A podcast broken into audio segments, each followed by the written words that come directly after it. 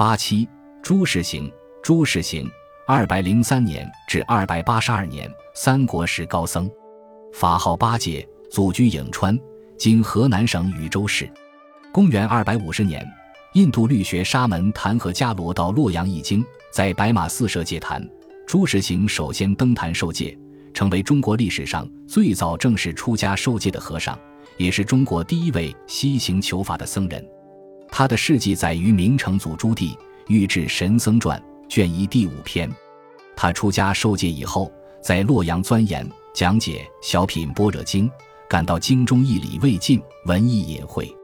因为当初翻译的人把领会不透的内容删略了很多，讲解起来词义不明又不连贯。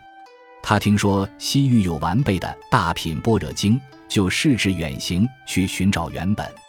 公元二百六十年，他从雍州经长安县西北出发，一路向西到于田国（今新疆和田一带），果然得到大品般若经范本。之后，他就留在那里抄写此书。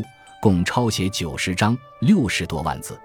公元二百八十二年，朱氏行派弟子福如坦等把抄写的经本送回洛阳，自己仍留在于田。后来在那里去世，享年八十岁。